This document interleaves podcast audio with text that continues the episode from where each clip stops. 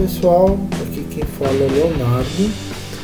É, estamos aqui começando mais um Teolabcast, que é o nosso programa, geralmente quinzenal, onde eu, Cedric, a Samanta e muitas vezes um convidado também, falamos de temas que tangem a ciência, temas que tangem a fé e tudo está no meio disso. Então, é, é, vocês conhecem o nosso formato, a gente tem conversas livres com pessoas legais sobre temas que falam sobre ciência e fé, política e todas as coisas que estão no meio.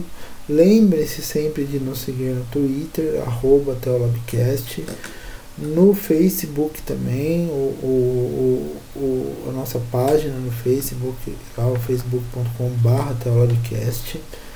É, nós estamos no Instagram também, é, nós temos o nosso grupo no Telegram, que sempre tem coisa nova lá.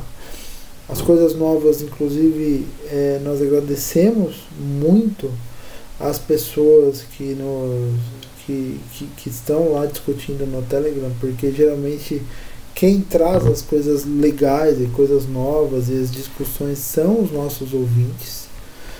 Então a gente quer mais uma vez agradecer demais ao pessoal lá do grupo do Telegram.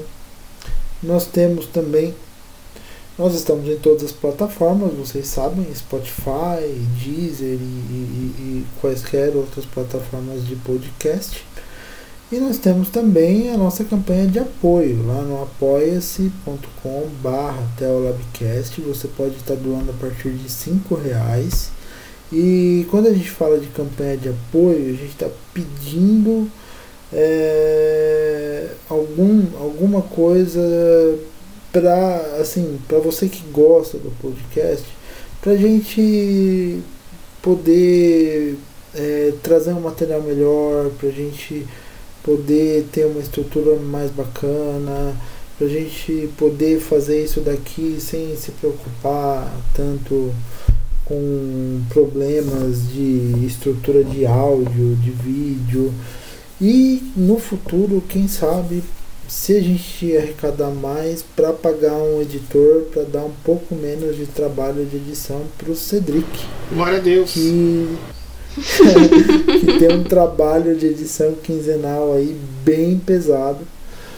Né? E falando nisso, olá Cedric, olá Samantha. Já adianto que hoje não teremos convidados, somos só nós três, porque nós três também somos capazes de fazer ótimas discussões em alto nível e hoje será uma delas, eu tenho certeza. Boa noite, pessoal. Tudo bem com vocês? Boa noite, Léo. Boa noite, Cedric. Tudo ótimo por aqui, né? Como dizem, na medida do possível, mas tá tudo bem, sim.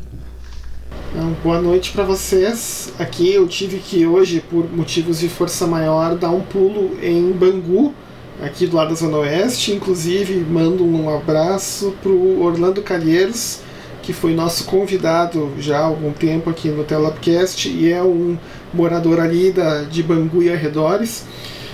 E tava 32 graus em Bangu, em pleno inverno. Eu não entendo essa cidade. Desisti de tentar entender, sabe? é, não, o Rio de Janeiro é, é. O Rio de Janeiro é, antes de tudo, o Rio de Janeiro. A gente não. Você não vive, você não entende o Rio de Janeiro, você vive o Rio de Janeiro. Né? Mas é isso aí.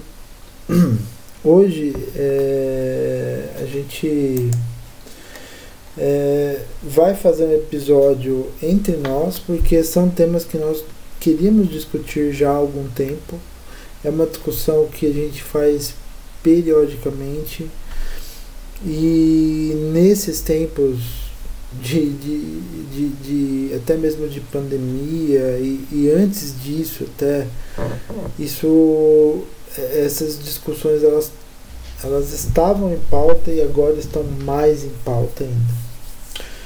Que é a questão de qual que é o nosso papel nessa, nessa, nessa sociedade consumista e esse vai ser o tema desse nosso episódio número 53, que é esse daqui. É, então, assim, qual que, qual que é o nosso papel como cristãos nessa nossa sociedade capitalista? Lembrando, a gente não está falando de nosso papel como cristãos é, no, no que se refere a, a, a, a, se inserir no mercado de trabalho só, ou a ter um papel é, no, nos locais onde nós, nós temos vida social. A gente está falando do nosso papel é, em todos os aspectos dessa sociedade. Como que a gente faz para viver e criticar na prática, especialmente nesse momento de pandemia em que nós temos limitações de movimento, nós temos limitações de toda ordem e temos preocupações enormes. É, como que a gente vai lidar com essa sociedade cada vez mais pautada no consumo em que, por um lado, nós temos pessoas muito privilegiadas que conseguem manter seus isolamentos sociais felizes e quando não mantêm esses isolamentos sociais, elas não mantêm porque não querem, elas não mantêm porque não levam a pandemia a sério, elas não mantêm porque acham que a pandemia não será com elas, elas não mantêm isolamento social porque acham que é, é, é tudo uma coisa para qual elas estarão imunes e se não estiverem imunes elas terão um bom hospital para serem atendidas.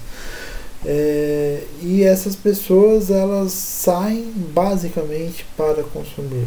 Eu acho que é uma hora muito apropriada para discutir isso, porque essas pessoas são as pessoas que a gente olha na televisão shoppings abrindo, são as pessoas que estão indo nesses shoppings que estão abrindo, porque elas querem consumir coisas, elas estão felizes lá, né? Eu acho que uma cena que ficou para a história, que já é uma cena histórica, especialmente porque agora tá, tá dando problema lá, é quando ainda no final de abril abriu, no final de abril, mês, abriu do verbo abrir, aquele shopping que estava fechado em Blumenau. E, e, daí na entrada do shopping você via um monte de gente entrando, feliz, como se fosse uma festa, um saxofonista tocando, como Isso. se fosse como se fosse é, aqueles é, aquele quarteto de cordas de Titanic e, e um monte de gente na, naquilo. Eu acho que aquilo é, é, é talvez um dos reflexos mais perfeitos de, dessa parte da sociedade de consumo. Que aquilo é, é caricato, é ilustrativo e seria engraçado se não tivesse provocado uma tragédia como a que está acontecendo agora lá em Blumenau, que está explodindo de casos. O prefeito até pediu ajuda lá. E, e assim, é, e, e, e, essa é uma parte da sociedade, que é essa parte que quer voltar a consumir, e talvez seja um reflexo mais perfeito dessa sociedade consumista, em que consumir é a própria identidade. Eu acho que quando a gente fala de consumismo, a gente tem que colocar esse conceito de que o que, que é o consumismo como filosofia, como o, o arcabouço ideológico. É o consumo como definidor da nossa identidade. Ou seja, a, minha identidade está baseada naquilo que eu consumo, nos produtos que eu sou capaz de comprar, no, naquilo que, que me assim naquilo que, que me faz é, aquilo que eu sou capaz de comprar me faz, é, me faz ser mais eu mesmo. Então, é, isso traz uma questão de, de identidade. Hoje a gente vai discutir essa questão de identidade né, é, baseada no consumo, ou seja, eu só sou alguma coisa se eu tenho.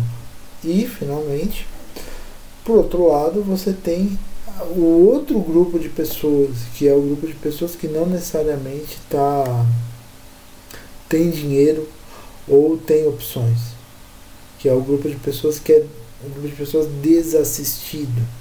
que muitas vezes tem que trabalhar no shopping para essas pessoas que têm dinheiro consumirem normalmente, que tem que alimentar o consumismo dos outros e que ao mesmo tempo que tem que alimentar o consumismo dos outros vive numa hierarquia social tão é, é, forçosa que sonha em ser o cara que está consumindo ao invés do cara que está trabalhando e se arriscando para o outro consumir.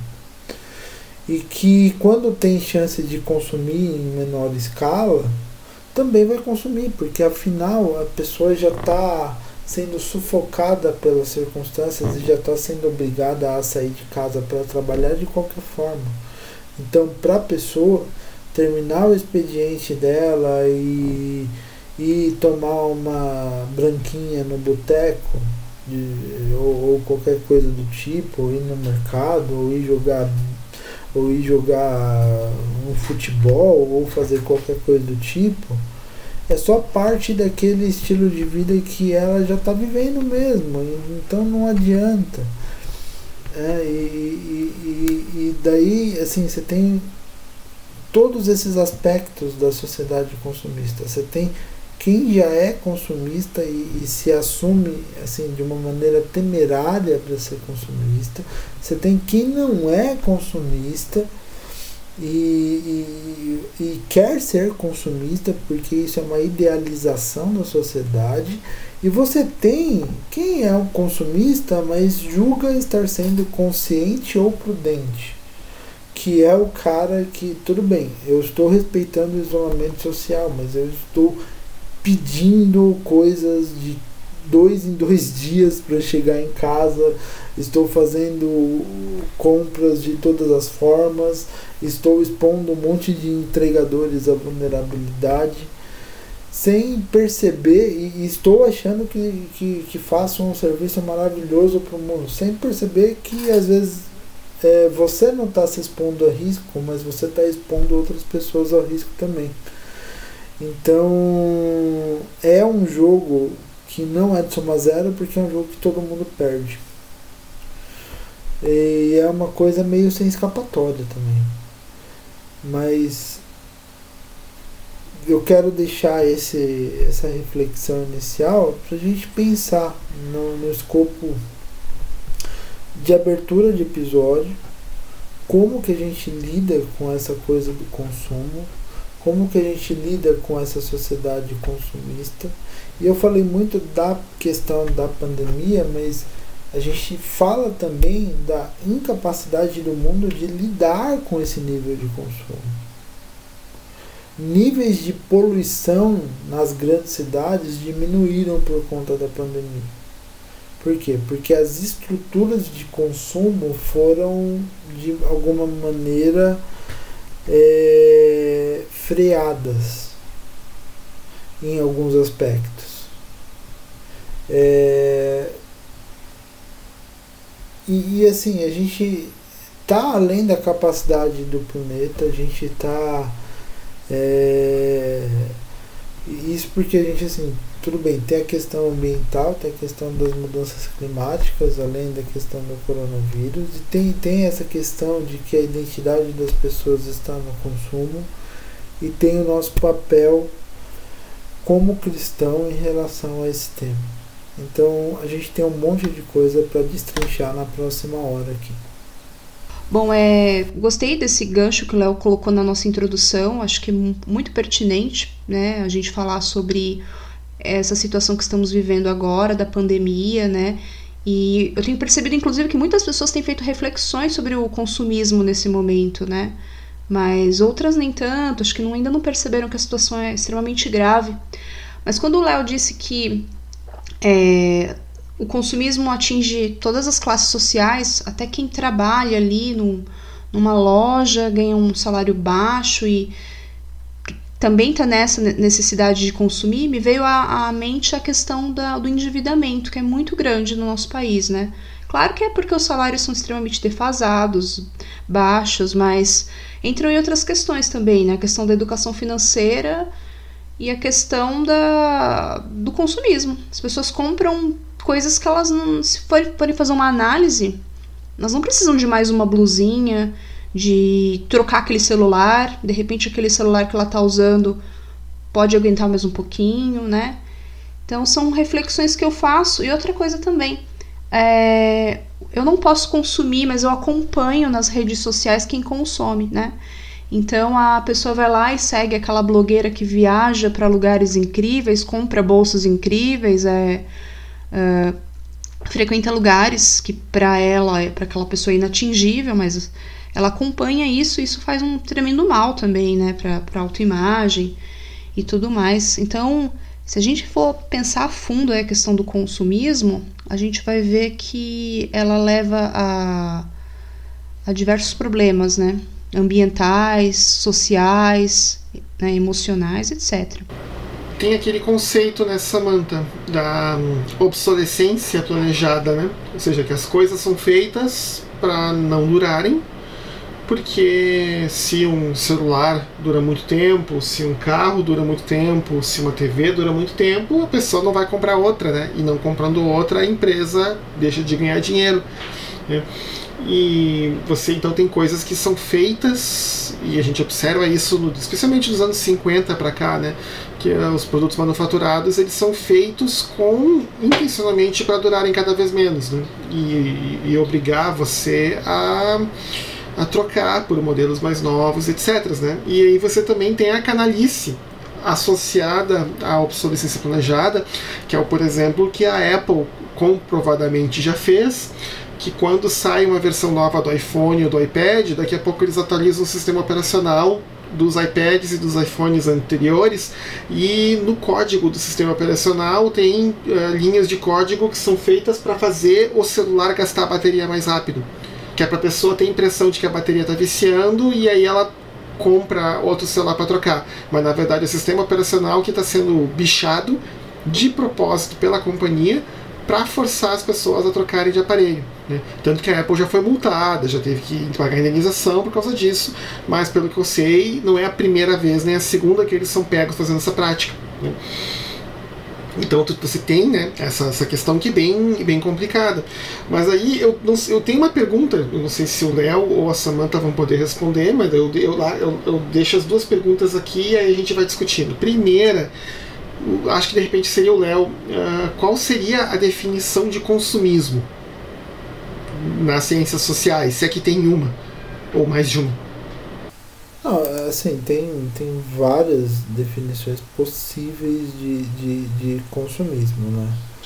Eu acho que talvez a definição marxista de, de, que, que é mais próxima ao consumismo ela tá, tá ligada ao conceito de, de mercadoria e, e, e assim não, não só assim a, a ideia de um do, da, da mercadoria em si como mas é, é, aquela história lá que você tem lá no, no primeiro capítulo do Capital da, de uma, do, do, do fetiche da mercadoria e daí não no sentido sexual, claro, eu acho que é, um, é uma, uma outra coisa, que é, que é a questão da retroalimentação do sistema de, de necessidades por conta da, da, da produção e, e, da, e do consumo.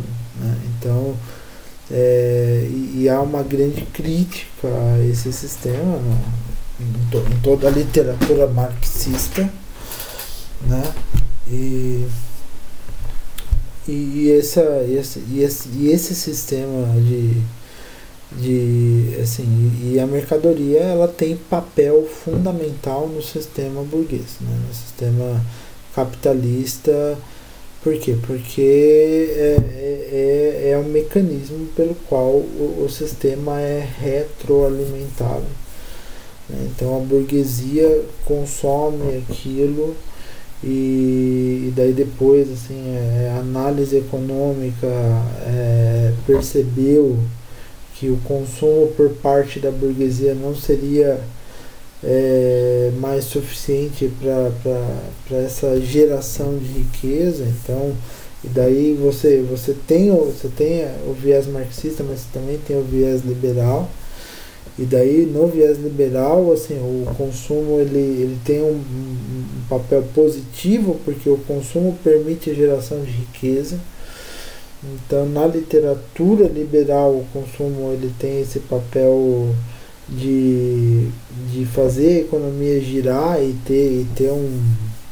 Enquanto o, enquanto o marxismo trata o consumismo de maneira mais crítica, o, o, o, viés, o viés liberal ele trata o, consumo de, de maneira mais leniente, vamos dizer assim. Por quê? Porque o consumo ele, ele, faz, ele faz com que é, as burguesias que, que ganham com, com, tra, com trabalho ganhem mais, produzam mais, vendam mais e rodem mais o sistema. Né? E mais do que isso, o, o consumo permite a ascensão de classes sociais que, que, que por sua vez não existiam antes. Então, é, quando a gente começa a falar de uma ascensão das classes médias no final do século XIX nos Estados Unidos e na Europa Ocidental, a gente está falando da ascensão desses grupos que passaram a ser inseridos nas relações de consumo atra, atra, através, do, através do desenvolvimento do, do sistema capitalista, enfim. E no, no século XX nós temos um desenvolvimento desse conceito de consumismo justamente com esse viés, né? Então assim, é, óbvio, talvez o grande país nesse sentido, nessa cultura capitalista de consumo, seja os Estados Unidos. E para alimentar essa cultura capitalista de consumo, eles têm mecanismos muito próprios para isso. Então, um brasileiro nunca vai conseguir consumir o que um americano consome, porque o brasileiro. E daí é óbvio, a gente tem. Eu estou falando na média, né? Não estou falando o americano mais pobre e o brasileiro mais rico. Não, estou falando na média. É, porque o, os americanos eles têm alguns mecanismos e tem alguns mecanismos inclusive de controle internacional né, é, que, que podem fazer com que esse, esse consumo dentro dos Estados Unidos possa atingir patamares que você não tem no Brasil ou em outros países, porque a gente simplesmente não tem essa produção de riqueza toda para ou, ou, essa capacidade de endividamento enquanto Estado para consumir. Então, na prática, o que, que a gente tem hoje? A gente tem uma série de países endividados e a gente está falando de países aí com 70, 80, 100 até, sei lá, até o Japão, que tem mais de 200% do PIB de endividamento. É, a gente tem é, uma sociedade baseada em relações de consumo, em que esse consumismo, é, daí, daí entra uma nova versão desse, desse conceito liberal de consumismo, em que o consumo ele passa de fato a, a, a, a, ter um papel mais decisivo na formulação de identidades. Então é muito assim é esse desejo, né? A questão assim, você fomenta o desejo de consumo nas pessoas, que, que era um pouco da, da, da crítica do Marx lá atrás também, mas você leva isso, assim, você instrumentaliza esse desejo, você criou ferramentas no século XX, então o marketing é uma ferramenta muito poderosa, a capacidade de consumo em massa, o, o, assim, a globalização dos sistemas de produção, é, a, a, inovação tecnológica para a produção de coisas que você nem imaginava existir antes, a profusão de informação em larga escala. Então você, você consegue determinar patamares de produção inéditos na história. Para você determinar patamares de produção inéditos na história, você precisa determinar patamares de consumo inéditos na história. Para sustentar esses patamares de consumo inéditos, nunca praticados antes no planeta, você você tem que, que, que fazer com que a própria identidade, os valores das pessoas, os valores da vida das pessoas estejam intrinsecamente ligados ao, ao, ao consumo, para que a vida dessas pessoas faça sentido só no consumo e naquilo que elas consomem. Então, quando a gente começa a falar de consumismo, esse, esse modelo né, de, de consumismo, e tem algumas variações, tem gente que fala em consumerismo, enfim, quando a gente fala de consumismo, é um modelo que coloca a, a, a necessidade de consumir como definidora da própria identidade. Então, eu não sou mais o Leonardo, eu sou o, o, o, o, cliente do McDonald's, vamos dizer assim. Ah, mas eu não gosto de McDonald's, eu gosto de Burger King. Tudo bem, você é o cliente do Burger King.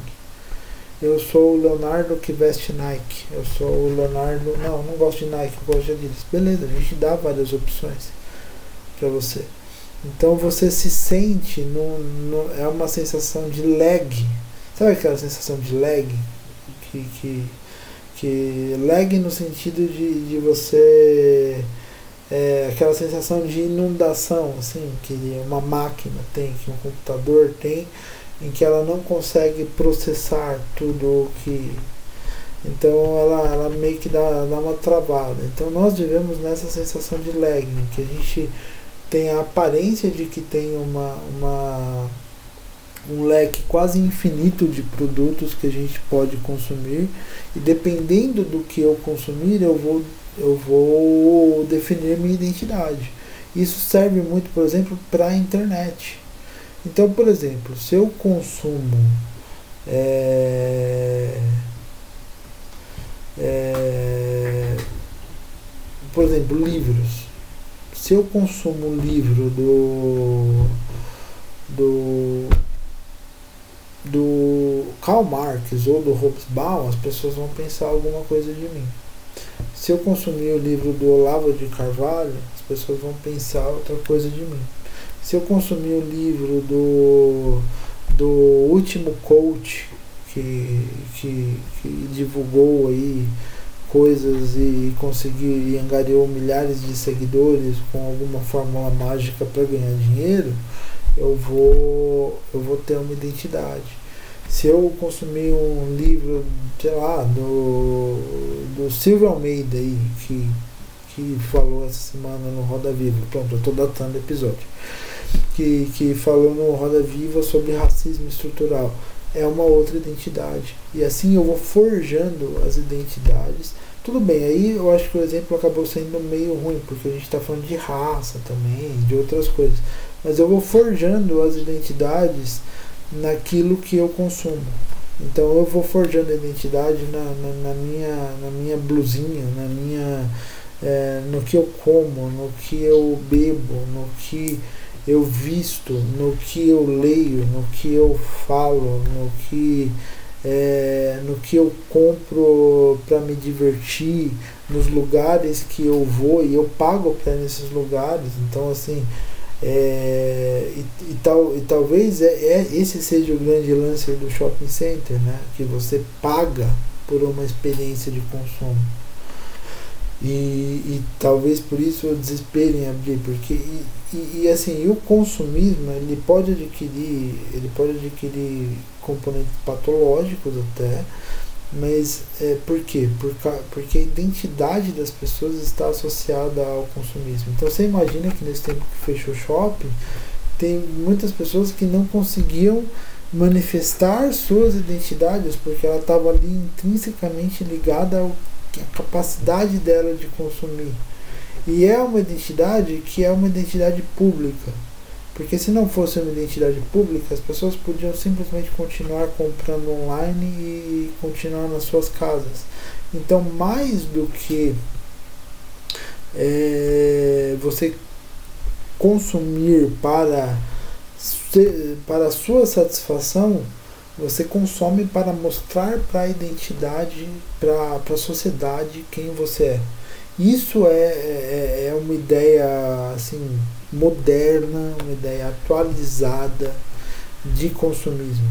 A ideia de que assim é, no momento, nesse, nesse momento pós-queda do Muro de Berlim, em que a gente começa de fato a ver essa, essa questão da, da, das identidades, né, o recrudescimento dessa pauta, porque ela já teve em voga lá nos anos 60, em, em vários países, Estados Unidos, França e outros locais do mundo, você vê o recrudescimento dessas pautas.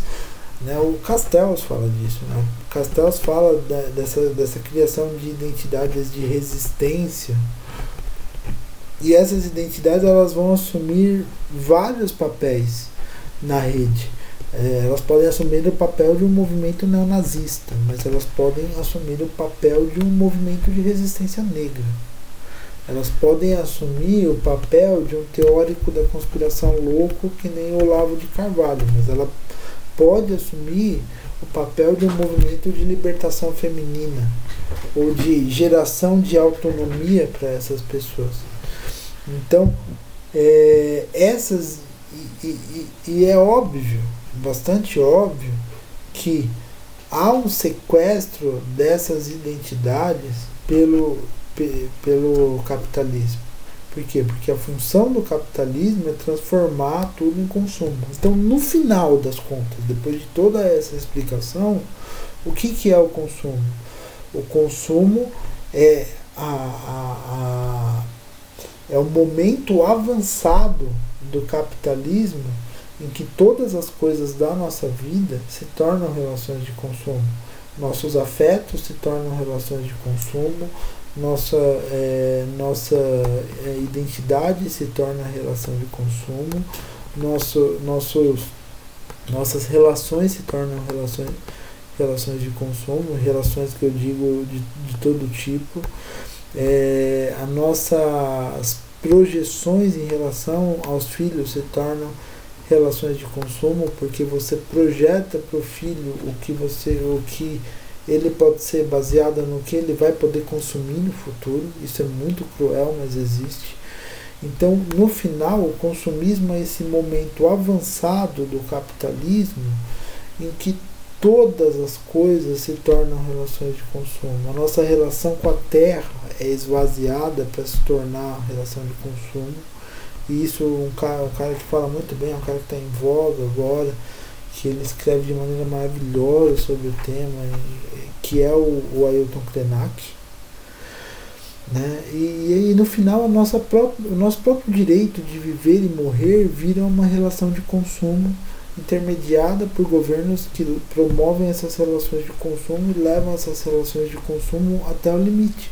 E é isso que, por exemplo, um cara que nem o Aquile Mbembe, ele fala lá no Necropolítica, que você vai ter governos capazes de discernir, de definir quais pessoas devem viver e quais pessoas devem morrer com base nas relações de consumo que você que você desenvolve. E é isso que está acontecendo nesse momento de coronavírus, Infelizmente. É, bem, eu acho que eu me alonguei um pouco, mas espero ter sido minimamente claro. Sabe que eu fiquei pensando, Leonardo, que esse fenômeno todo gerou o, a idolatria a marcas, a empresas, né? É, um exemplo é a tal da maçãzinha do, no carro, né? A pessoa comprou o iPhone. Acho que agora até pararam mais com isso. Faz tanto tempo que eu não saio de carro. Mas quando eu, eu morava em São Paulo, ficava no trânsito, eu via. Tava lá no carro da frente a maçãzinha. Então a pessoa usa isso como um, eu tenho um iPhone, né? Ou, às vezes a pessoa gosta da marca mesmo e tal, mas tem pessoas que levam isso até para um lado muito pessoal, né? De você não pode falar mal daquela marca, daquele produto, seja ele qual for, não, não somente o celular, é claro. Então vira um, uma coisa estranha, assim, vira um, uma idolatria, né? Não deixa, deixa de ser um. Que, que, que, se você for ver, é um pecado, né? A gente tá é, levando em consideração uma marca, de, muitas vezes deixando de ver os impactos que aquele produto, que a produção daquele produto traz na sociedade, é, nas relações trabalhistas, no, no, meio ambiente, porque a pessoa é extremamente fã daquela, daquele produto, Sim. né? é idolatra aquele produto. É engraçado que sobre esse caso da, da, da Apple e do Google também, né? Eu, eu escrevi um, um artigo até que foi publicado numa revista científica em 2018 um pouco falando é, sobre o desenvolvimento desse mercado de sistemas de smartphones. E na pesquisa para esse artigo, uma das coisas que ficaram notórias é, é como é, a Apple e depois o Google souberam se vender enquanto empresas é, com base em imagens positivas forjadas no marketing. E eu, eu falei um pouco disso de maneira mais superficial, na, até eu conversei, eu, eu, eu falei um pouco disso na minha dissertação de, de mestrado, mas é, é, de maneira bem mais rudimentar, porque eu defendi ela em 2014. Mas é impressionante, é impressionante isso, porque as empresas elas constroem imagens positivas para que a, a, venda dos seus produtos não seja, não seja simplesmente um, um, um alguma coisa é, de, de, uma, de uma relação de consumo, mas seja algo baseado em identidade, algo baseado, no, baseado nos sentimentos, nas relações. Então você tem orgulho de ser um cliente Apple você coloca a maçãzinha na parte de trás do seu carro. Você é, se considera uma pessoa melhor que as outras porque você tem um MacBook ou um iPhone. E, e, e a mesma coisa, assim, é, outras marcas do tipo. Então você coloca padrões sentimentais na hora de você fazer é, a propaganda das suas marcas, né? Qual que, qual que era, assim, até pouco tempo atrás, né? Que depois teve uma fusão e tal, mas qual que era o lema do Google, assim, a vida toda? Don't be evil, não seja mal. Mas o que que isso tem a ver com uma empresa de buscas na internet, né? Por quê? Porque se, se as pessoas desconfiassem em certo momento que o Google pudesse ser mal em qualquer aspecto, não usaria mais o seu mecanismo de buscas. E daí a empresa teria problemas sérios e provavelmente seria uma dessas empresas a sucumbirem em crises, como já ocorreram com tantas empresas né, na internet. Mas enquanto você espalha uma propaganda don't be evil, tipo, você faz uma série de coisas questionáveis e, e, e, e só que isso não pode aparecer no, no, seu, no seu marketing. Então, é, a gente está falando de negócios, a gente está falando de dinheiro, a gente está falando que essa relação de consumo, do outro lado, vai ter um grupo empresarial querendo ganhar dinheiro em cima desse consumo, então ele vai tentar maximizar a sua capacidade de, de consumir para lucrar mais. E daí nós temos vários fenômenos embutidos. Eu acho que o que você tocou que é muito importante, porque a gente tem mais de 40% da população economicamente ativa do Brasil com nome sujo, é o do endividamento. E, e, e, o que, que é o endividamento se não você antecipar a sua assim aquilo que você ia receber por conta muitas vezes do seu desejo ou da sua necessidade de consumir. Eu não estou condenando aqui quem se endivida, até porque aqui no Brasil o endividamento, a questão do endividamento é, é, é, vergonhosa. Vergonhosa no sentido de que assim, os salários são muito baixos e não, e não casam com a capacidade de consumo que é demandada do brasileiro, especialmente nas grandes cidades, que tem um custo de vida muito alto. Mas é, se endividar, o endividamento é justamente isso, né? Essa essa antecipação proporcionada pela necessidade de consumir. Antecipação dos recursos que você receberia Então você vai receber menos porque você vai pagar juros sobre os recursos que você receberia no futuro para poder consumir hoje. Esses recursos que você pretende receber no futuro. E talvez hoje seja o problema que mais pegue o brasileiro. E daí entra num outro, numa outra questão que, que, que, assim, que, que, é uma, que é uma questão assim que eu acho que dá até para conversar depois. Que é o quanto de, desse endividamento é nossa necessidade, o quanto desse endividamento é fruto pela ansiedade de viver numa sociedade que não nos proporciona as condições de viver uma vida adequada. Então a gente passa a ter medo do futuro. E tendo medo do futuro, a gente tenta garantir o futuro hoje. Então, paradoxalmente, para tentar garantir o futuro hoje, qual que é a linguagem que a gente usa para isso? A linguagem do consumo. E consumindo, a gente é, paradoxalmente compromete o nosso futuro tentando garantir ele hoje. Sim, super claro. Eu achei muito pertinente, né? Lembrando assim que a gente sempre fala, né? O consumismo, as pessoas já pensam em comprar, em comprar uma mercadoria, algo que você pode pegar, né? Tangível. Mas como a gente já meio que deixou, né, nas entrelinhas, Consumismo a gente também pode pensar como você frequentar certos lugares, serviços, a questão da aparência, você ter uma determinada aparência, determinado padrão, né? Uh, enfim, lugares que você frequenta. O que aconteceu nessa, nessa pandemia, né? Tomando o assunto novamente. Muitos, influen muitos influencers aí, né? Digital influencers, deixaram de sair, não puderam sair, né? No, no primeiro momento. Teve alguns que até fizeram até festa, né? Mas no primeiro momento não, não, não saíram. E eu comecei a perceber como certos perfis se esvaziaram. Porque a identidade da pessoa era frequentar o lugar da moda, era viajar para um determinado lugar. E aí o perfil se esvaziou e a pessoa ficou naquela de fazer live, gravar stories. Ficou aquela coisa extremamente vazia, aquele desespero por um, uma atenção que ela já não sabia mais atrair, né? E eu fiquei pensando também, Léo, quanto a, ao consumismo nos últimos anos, né, com as redes sociais, a, a publicidade dentro das redes sociais, como isso alterou-se os, os padrões de consumo completamente, né? Hoje você faz uma busca na internet, sei lá, por uma geladeira, daqui a pouco você está recebendo um monte de propaganda de geladeiras e outros eletrodomésticos.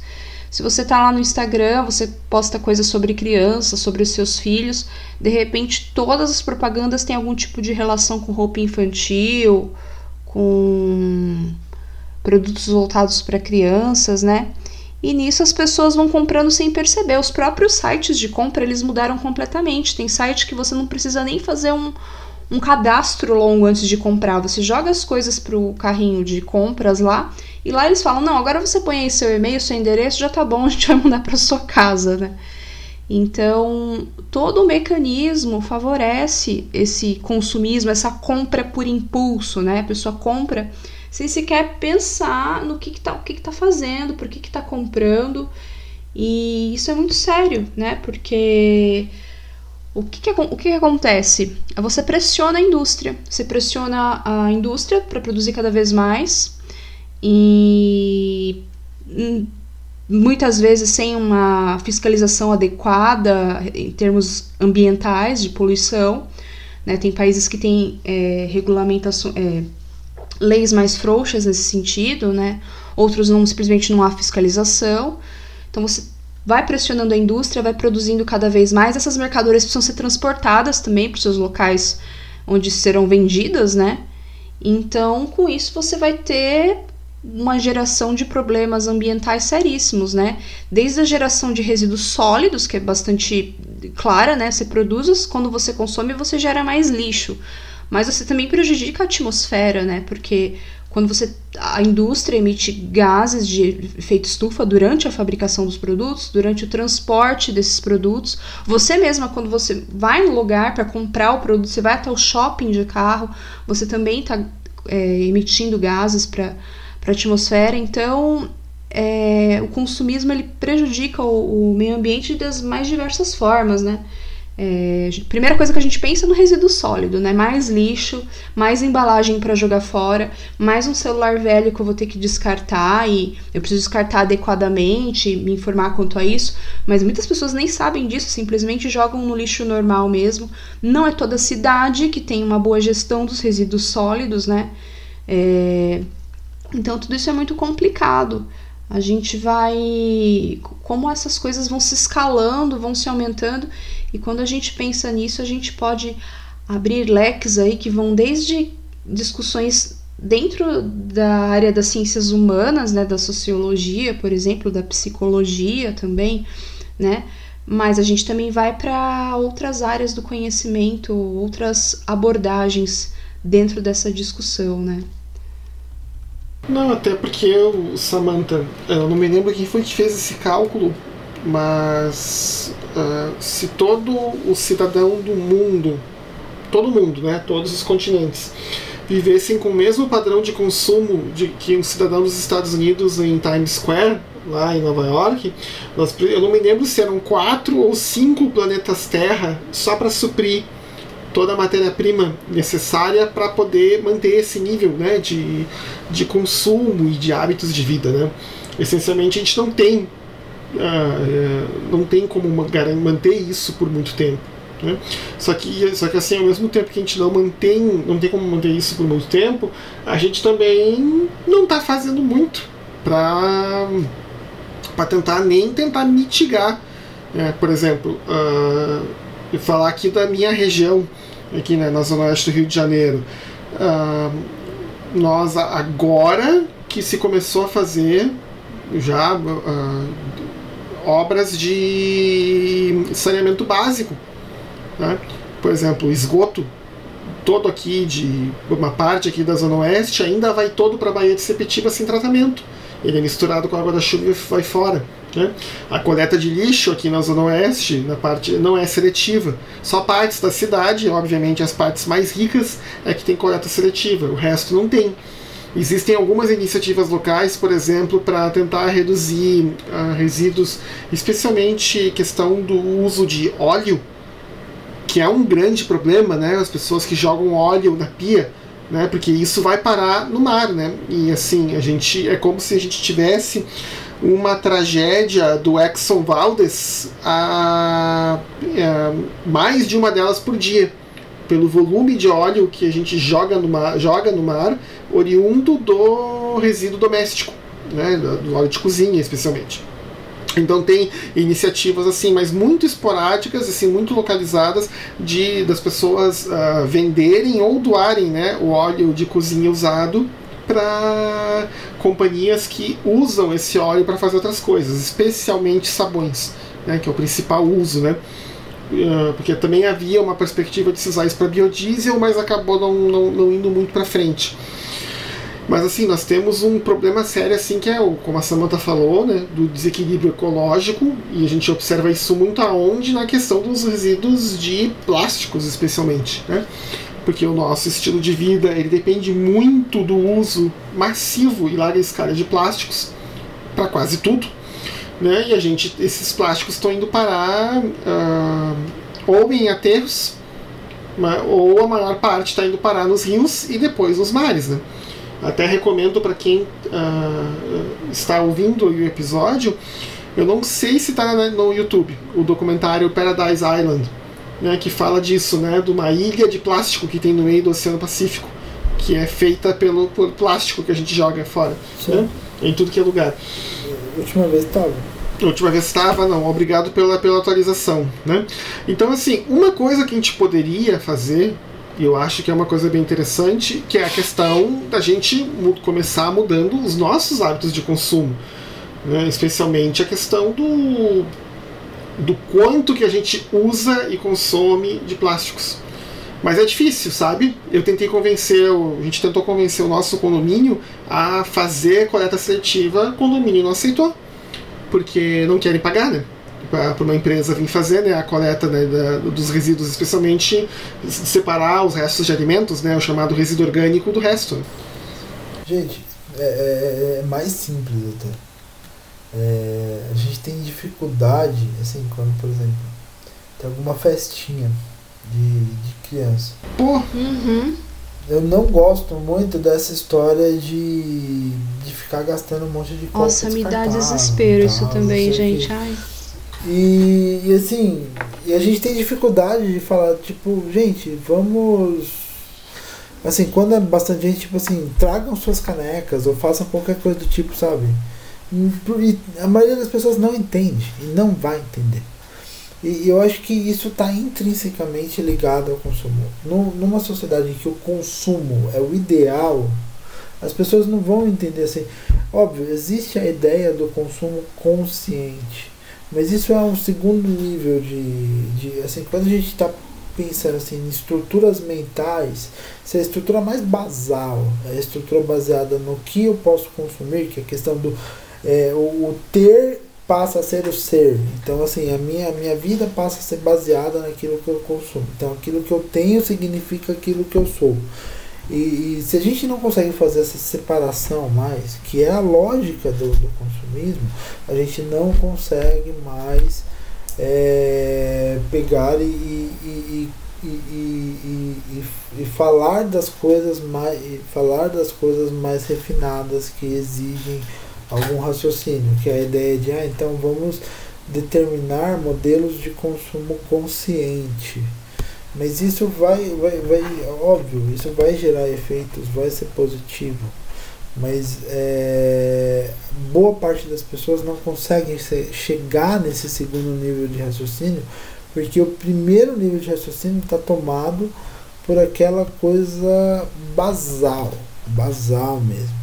E quando a gente fala de sistema terrestre, de mudanças climáticas, tem uma coisa que é muito simples aí para mostrar qual que é a, que é a questão, é, qual que é o efeito básico disso.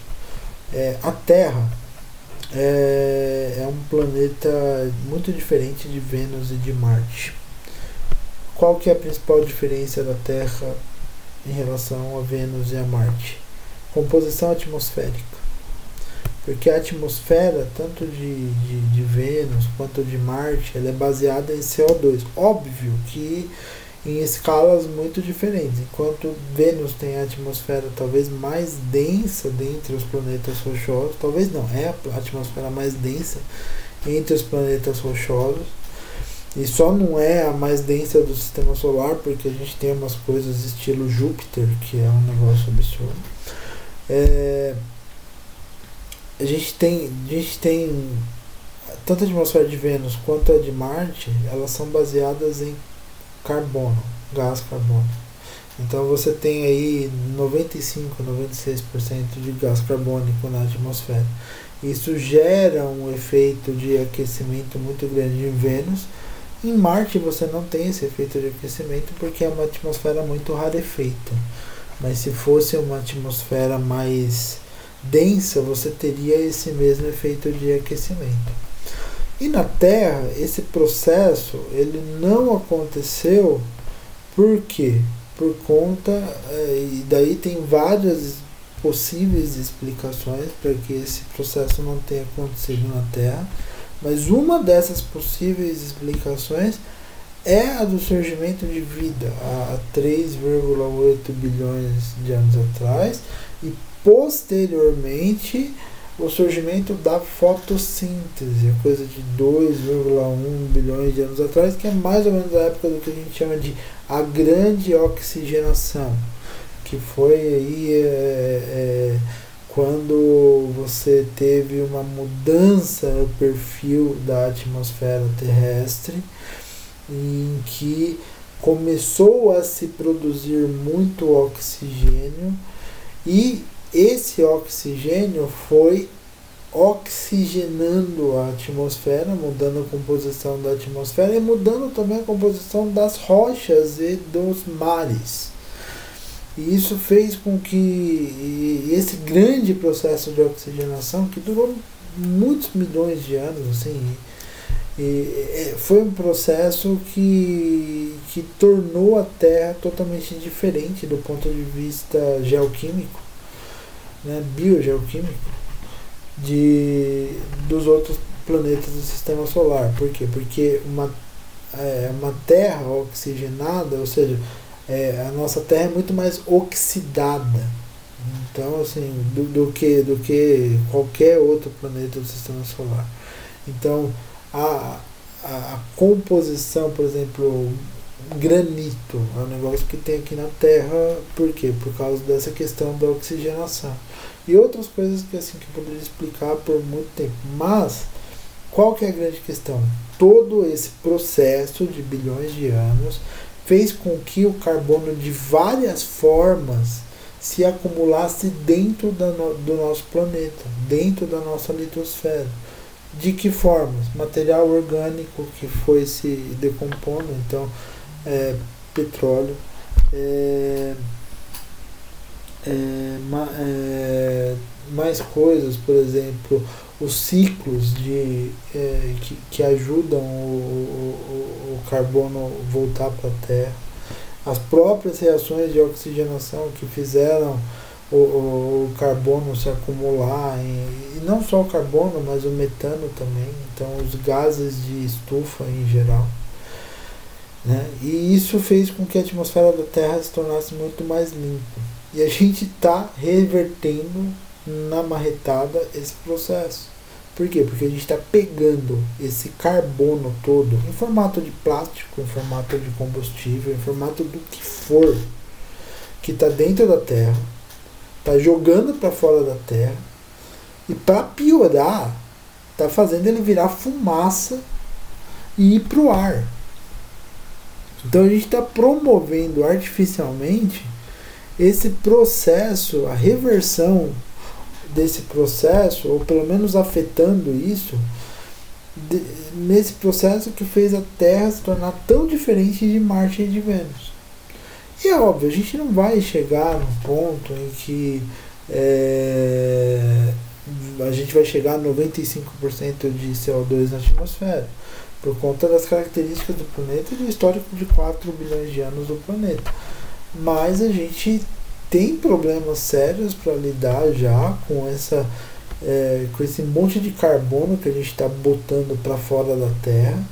E esses problemas passam pela, pelo aumento de CO2 na atmosfera, pelo, pelos plásticos que se proliferam, inclusive afetando a vida marinha, como vocês falaram, o Cedric fez a boa referência aí, né, da ilha de plástico do Pacífico, e de tudo, tudo isso mais, assim, de, de todo, de, então assim, não faz sentido. Só que ao mesmo tempo o consumismo alimenta tudo isso e faz com que as pessoas não consigam ter resistências para deixar de ter esse estilo de vida baseado em tacar carbono na atmosfera. Então a gente está mesmo numa encruzilhada e, e, talvez esse momento em que a gente teve que dar uma refletida nas coisas, nem isso tem conseguido fazer aqui no Brasil por conta da pandemia, seja o momento da gente pegar e repensar e construir novos modelos de desenvolvimento baseado na premissa de que a gente não pode mais tacar carbono para a atmosfera, porque a gente está afetando a nossa vida. E não é questão de ah, afetar a vida dos nossos filhos. Vai pra caramba, a gente está sendo egoísta demais. Mas vai afetar a nossa vida. Já está acontecendo.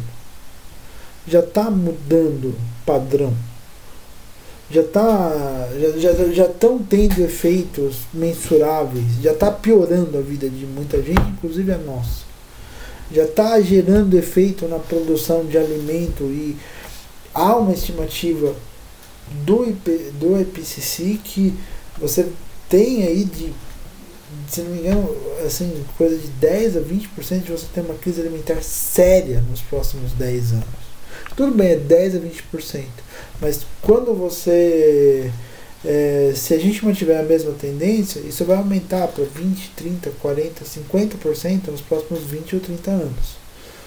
Enfim, é, é, não dá mais. Chega, a gente não consegue mais, mais manter esse modelo de sociedade sem hum. pagar caríssimo por isso nos próximos anos. Essa questão do, do, dos efeitos que a gente já está vendo serem mensuráveis, né?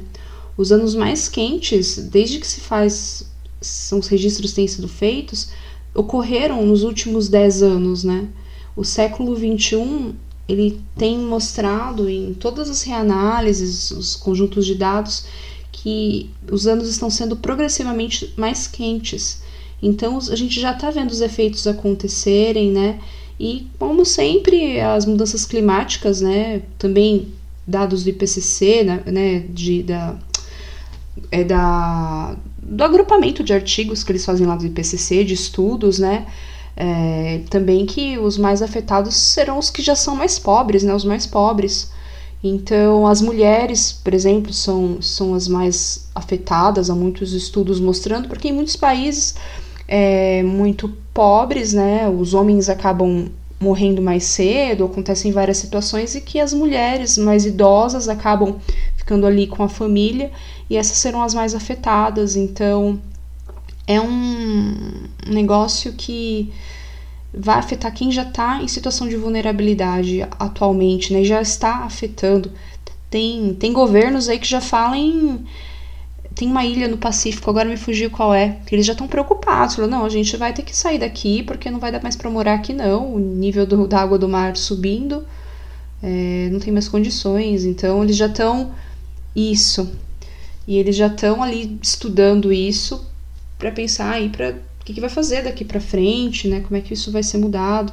Temos aí o derretimento do permafrost, que também entra aí a preocupação com pandemias e tipos de micro-organismos presos nesse permafrost, permafrost, que sei lá, que, que tipo de doença lá da era do gelo pode vir a, a nos, nos, vitimar novamente, né, que estava aí fora de circulação dentro das populações humanas. Então são tantas discussões quando a gente fala em, em consumismo que a gente ramifica tanto, eu acho isso muito interessante. E retomando o que o Cedric falou também a respeito da gente mudar os nossos hábitos dentro da nossa própria casa, eu acho que cabe a cada um também fazer uma análise aí dentro das casas, dentro das, das suas igrejas, das suas comunidades, né? A questão do copo descartável é uma questão que eu fico assim horrorizada. E eu fiquei pensando quanto muitas vezes o, consumi o consumismo é confundido com o lance do conforto, né? Então é assim. Ah, eu não vou trazer um com meu copo. E o meu conforto, né? E eu chegar lá no bebedouro e já ter um copo. Então é complicado. Eu sei de iniciativas, por exemplo, de igrejas que no lanche das crianças bolaram um copo de. uma caneca de plástico. Eu lembro que eu usava na minha época de escolinha, quando eu era pequenininha. Talvez vocês tenham usado também. Era aquela canequinha de plástico, bem baratinha. E aí as crianças tomavam lanche e no final do, da escolinha dominical a, tinha um rodízio lá, uma irmã guardava tudo dentro de uma caixa, assim, lá, lavava, e no outro domingo era outra irmã que lavava, outro irmão, ia revezando dessa forma. Achei uma ideia legal, por exemplo, para se aplicar, né? Que eu brinquei que é a Agenda 21 dentro de casa, Agenda 21 dentro da igreja, né? A Agenda 21 é aquela história de. que foi, na, foi, foi pensada na Eco 92, se eu não me engano, né? Foi na Eco 92, se vocês podem me corrigir se eu estiver me enganando. Mas que era para você pensar em iniciativas para você fazer esse processo de transformação mesmo na sociedade. E eu penso nela como você aplicar em grande escala, numa cidade, por exemplo, ou você aplicar na sua casa mesmo, né? Como eu posso fazer para gerar menos resíduos, para cuidar melhor dos resíduos que eu tenho gerado, né? Pilha, bateria, celular velho, eletrônico velho, onde eu posso descartar isso de maneira segura, né? É, vamos reusar. Se tem roupas velhas, não tem condições de uso, o que, que eu posso fazer com isso? Eu posso aproveitar de uma outra maneira esse tecido, esse material. E só que a gente tem que tomar cuidado também para não cair numa armadilha, que eu tenho visto muito por aí que é numa sanha de você não querer consumir mais, você acaba consumindo demais. Porque você, é claro, a, a indústria se aproveitou desse do rótulo verde para vender produtos considerados verdes, considerados limpos, né? E muitas vezes são produtos que você não precisa também, que eles são demasiadamente caros ou podem ser substituídos por alguma coisa que você já tem. Então, é, acho que a gente pode pensar aí nessas iniciativas, né, de o que fazer dentro de casa, o que fazer nas comunidades, nas igrejas, né. O copo descartável acho que é um negócio muito comum nas igrejas, é até hoje, né? Qualquer igreja que a gente vai, tá lá o bebedouro, tá o copinho descartável, né? O que, que a gente poderia fazer? Por exemplo, é uma coisa pequena, gente, mas já já tem um impacto, né? Se todo mundo começar a pensar sobre isso. É igual o lance dos, dos canudinhos descartáveis também, né? Também é uma coisa pequena, mas que um, aquele material ele causa tanto dano à vida marinha. O que, que a gente pode substituir por alguma outra coisa, pensar de uma outra maneira? Né? Eu lembro que na USP, isso em. Quando eu era aluna da final da graduação já, então no começo aí do século, é, é até estranho falar assim, né, gente? Começo do século, mas é que era. Eu, eu lembro que o USP Recicla deu para cada aluno uma caneca de plástico. E a gente andava com essa caneca pendurada na mochila, pendurava, o pessoal usava, pendurava assim no chaveiro, sabe? Aí quando ia almoçar no restaurante universitário, levava caneca. Então virou uma coisa comum, todo mundo levava caneca. Eu não sei se ainda continua assim até hoje, faz bastante tempo que eu não, não vou na USP, mas eu lembro que teve uma adesão muito boa né? A ponto de lá no IAG onde eu estudei já não tinha mais copo, é, copo descartável na perto dos bebedouros. Você tinha que usar a sua tinha que usar a sua caneca. Então foi uma coisa legal que as pessoas entenderam. A gente está avançando né, na discussão do assunto. Quero ser respeitoso do tempo de vocês também.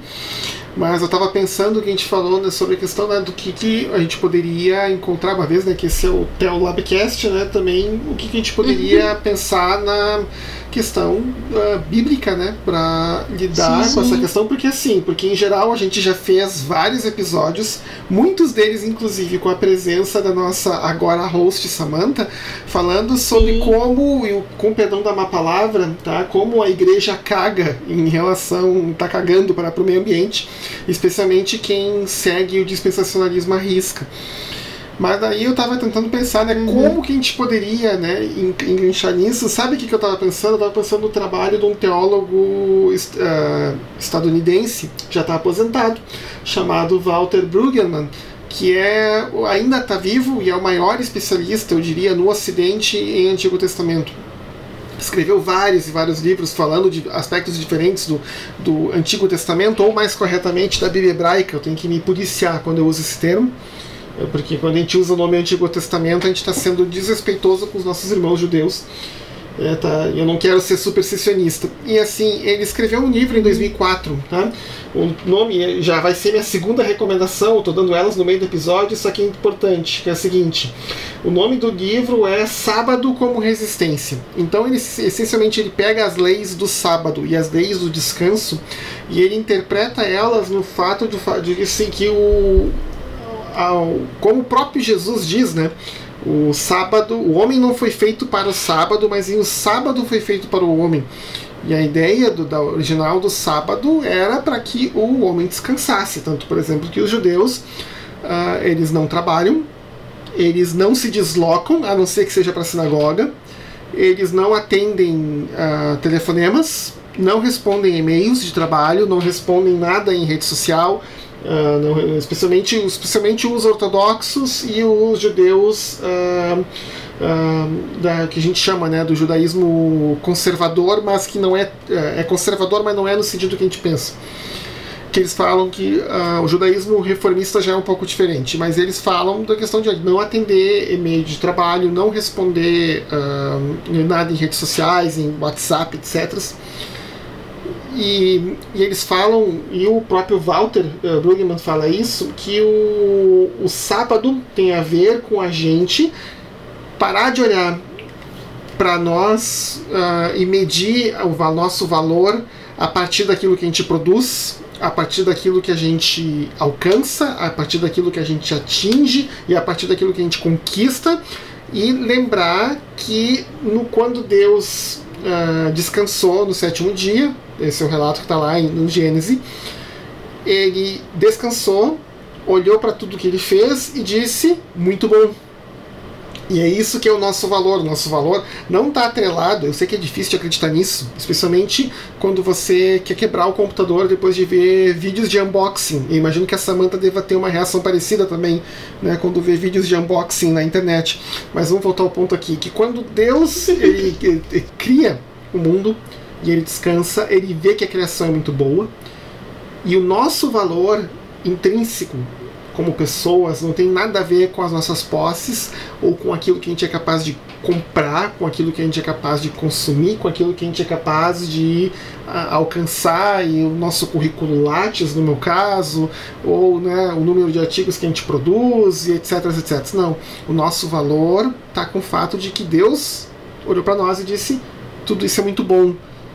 E não tem nada a ver com o fato de das coisas que a gente faz e que o sábado é para nos lembrar disso também de que a gente, que o no, nosso valor é um valor intrínseco uhum. como pessoas e não naquilo que a gente produz e naquilo que a gente performa. E ele fala mais um pouco, desculpa, Léo, só não, não quero perder aqui o, o tônico da, da, da minha, não, da minha medida aqui. É que também tem as leis do descanso, né, que o descanso não é só para o homem, né, o descanso também é para a terra. Tá? Então no sábado você também não mexe nos animais. E não só isso, né? De 7 em 7 anos, a terra ganha um ano de descanso. Então aquele lote de terra você não planta, você deixa ele quieto, né? que é para dar tempo da terra também descansar. Né? Ou seja, você, e o próprio Brugman fala que isso é um. Além de ter outras leis né, por exemplo, falando da questão né, de como lidar com os animais, de que não pode maltratar eles muito, etc., de que Deus tem uma preocupação com a terra em que a gente vive, porque afinal ele criou ela e, na opinião dele, ela ainda é muito boa. E até o ponto da gente querer, ele fala que querer que a gente queira que a gente também permita que a própria terra tenha o seu tempo de descanso que é para a gente também não ficar extraindo da terra, extraindo, extraindo, extraindo, extraindo, extraindo, até a terra esgotar. Que é o que aconteceu, por exemplo, em partes do sul dos Estados Unidos, naquelas grandes plantations de algodão, que o pessoal uh, plantou, plantou, plantou, plantou, plantou, por muitos anos seguidos e a, a, tem pedaços de antigas plantations de algodão que hoje não cresce mais nada, porque esgotou a terra a um ponto tal que não tem mais muito o que fazer. Né?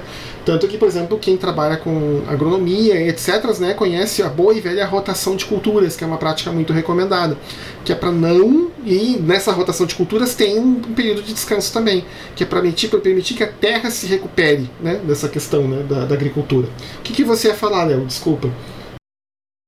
Ah, é...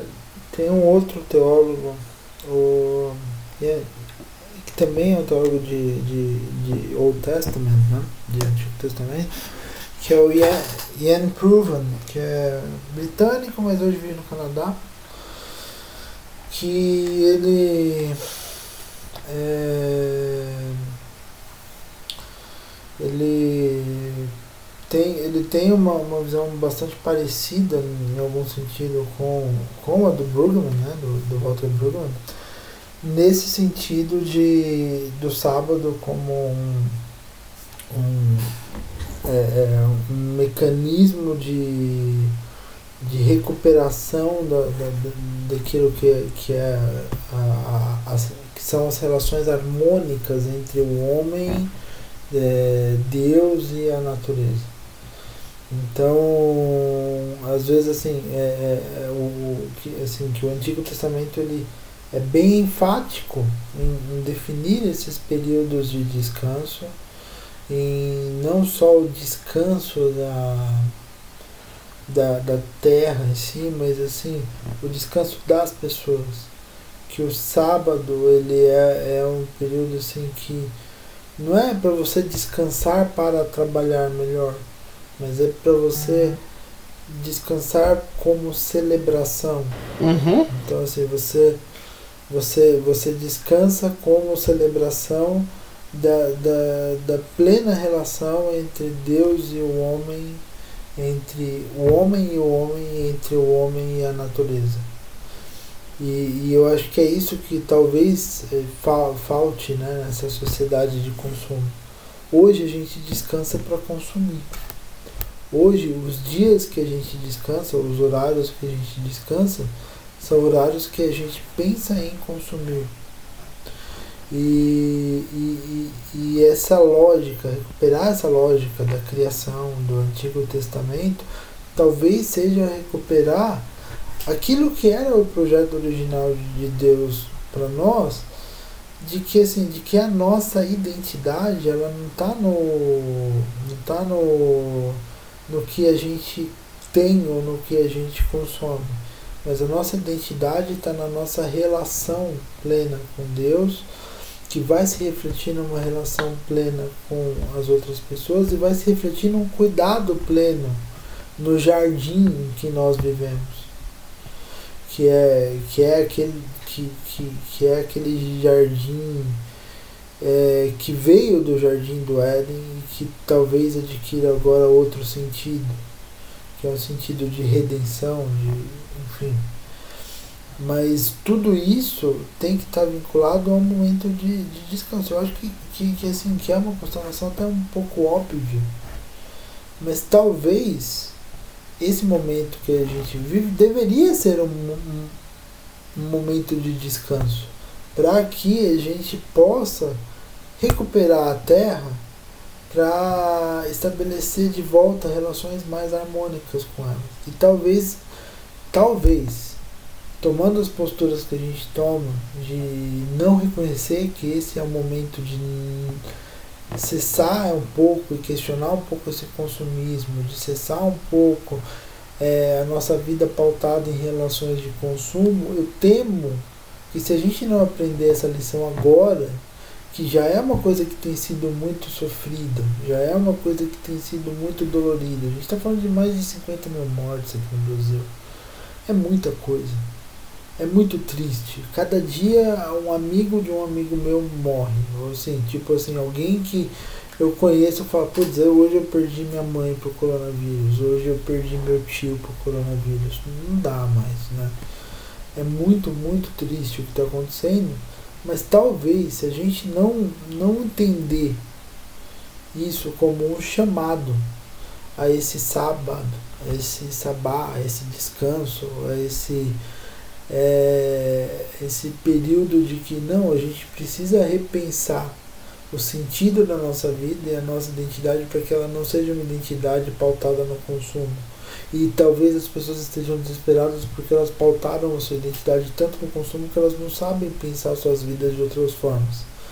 E se a gente entender o privilégio que é viver nesse mundo, numa relação de harmonia com as pessoas, numa relação de harmonia com Deus, numa relação de harmonia com essa natureza que nós vivemos, é, talvez a gente consiga entender como lidar com as coisas daqui para frente de uma maneira mais sustentável, né, no sentido de perenidade, de uma maneira mais sustentável no sentido de é, continuar podendo fazer a mesma coisa por um tempo indeterminado.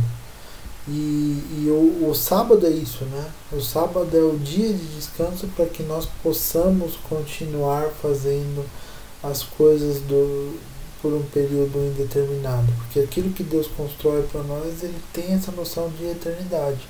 Então, o sábado é o dia de descanso para que a gente possa fazer as coisas por um período indeterminado. O sétimo dia de descanso da terra era o ano de o sétimo ano de descanso da terra de Israel, era o ano de descanso para que a terra pudesse continuar produzindo por um período indeterminado. E eu temo que, que, que a gente esteja, esteja passando por um momento similar ao momento de Jeremias, em que o povo foi para o exílio na Babilônia por 70 anos porque por 490 anos o povo não respeitou a regra de descanso da terra. Então Deus mandou o povo para o exílio para que a terra ficasse 70 anos sem produção. E depois de 70 anos, Deus levantou Ciro para que o povo voltasse para Israel e finalmente respeitasse aquilo que Deus falou, que Deus, que Deus determinou lá no Êxodo.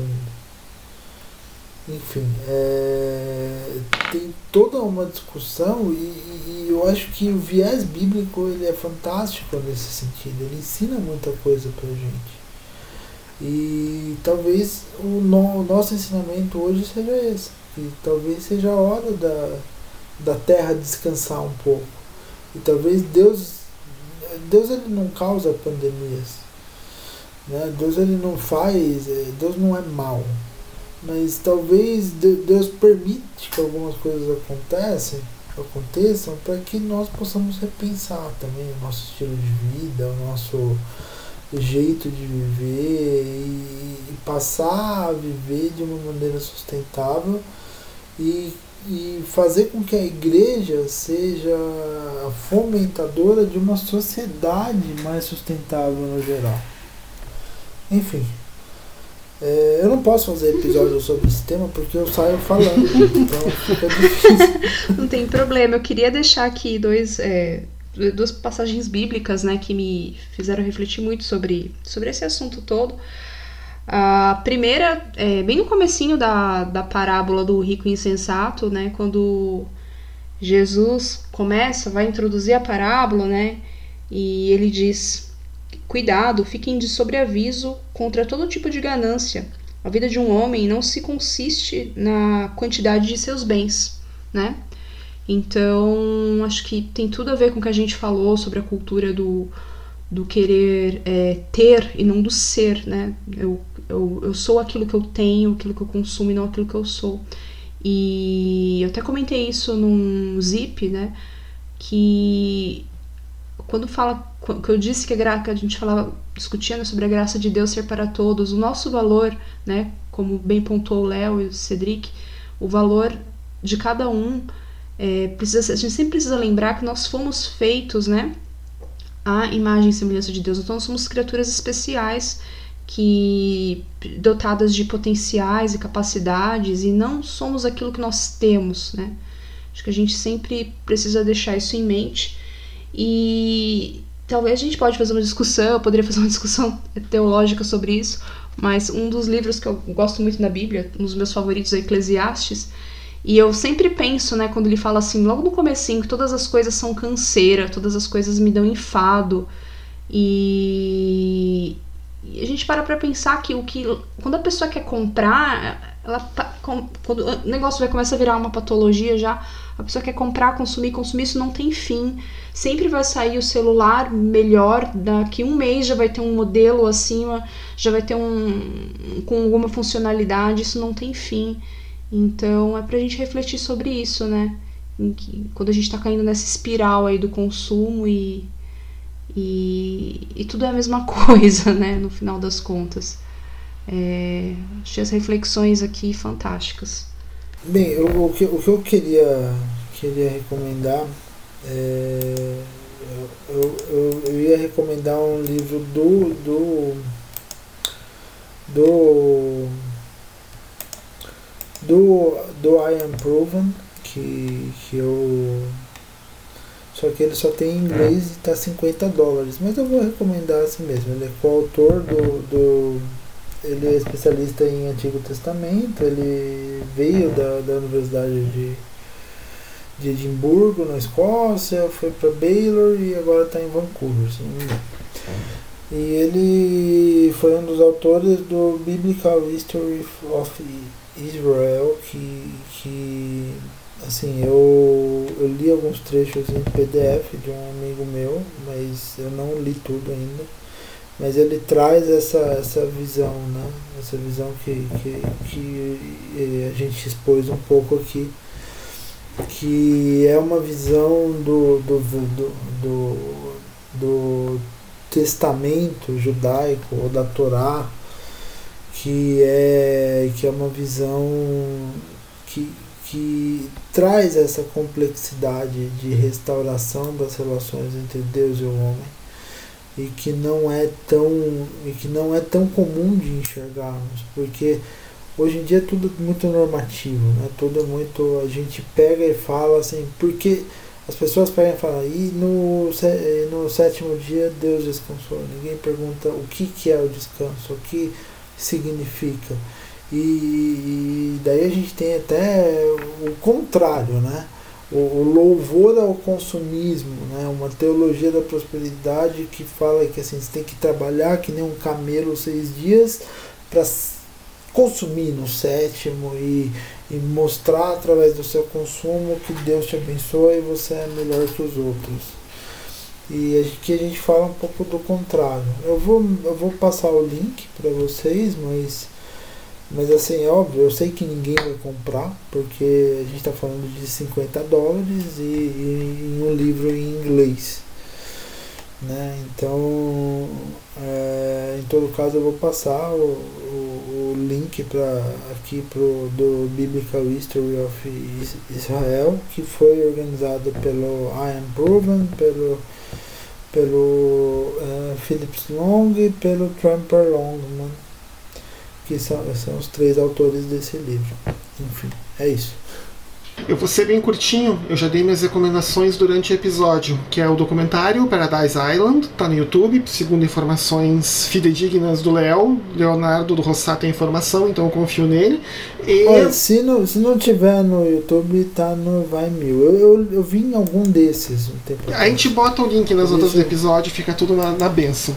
E, é. e, o outro é esse livro do, do Sábado como Resistência para que é do Walter Brueggemann, que fala dessa questão do descanso como algo feito para o homem e para o seu valor é, perante a criação. Uhum, certo.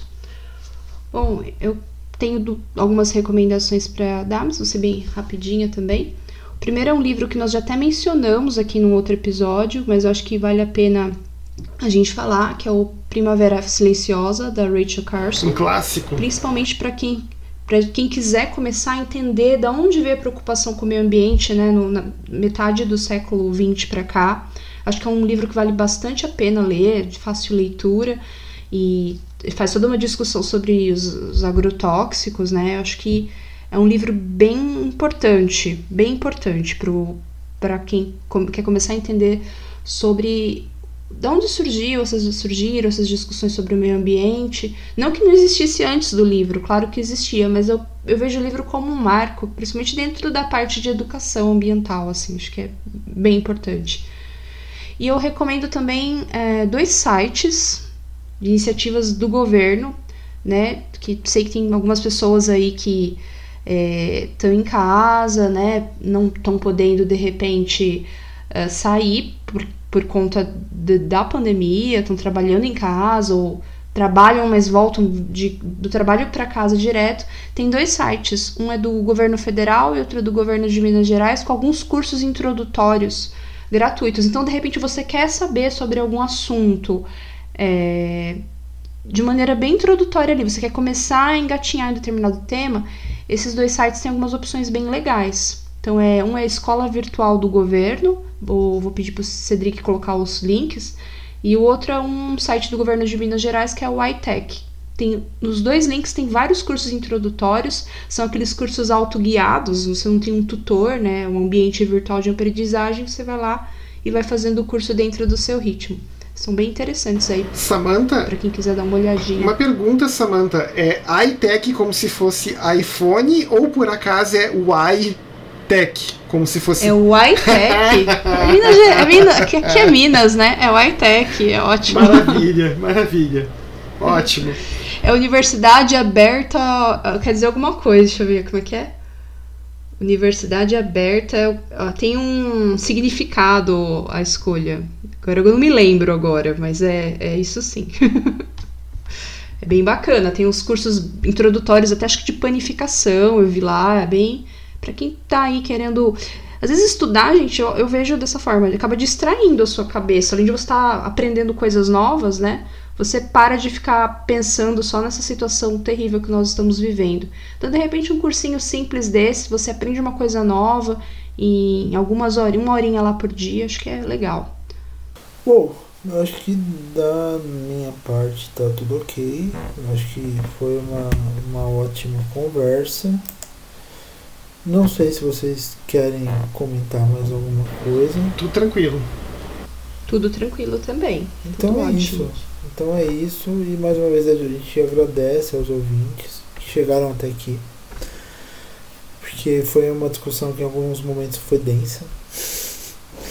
E, e é isso aí, pessoal. Um grande abraço e até daqui duas semanas.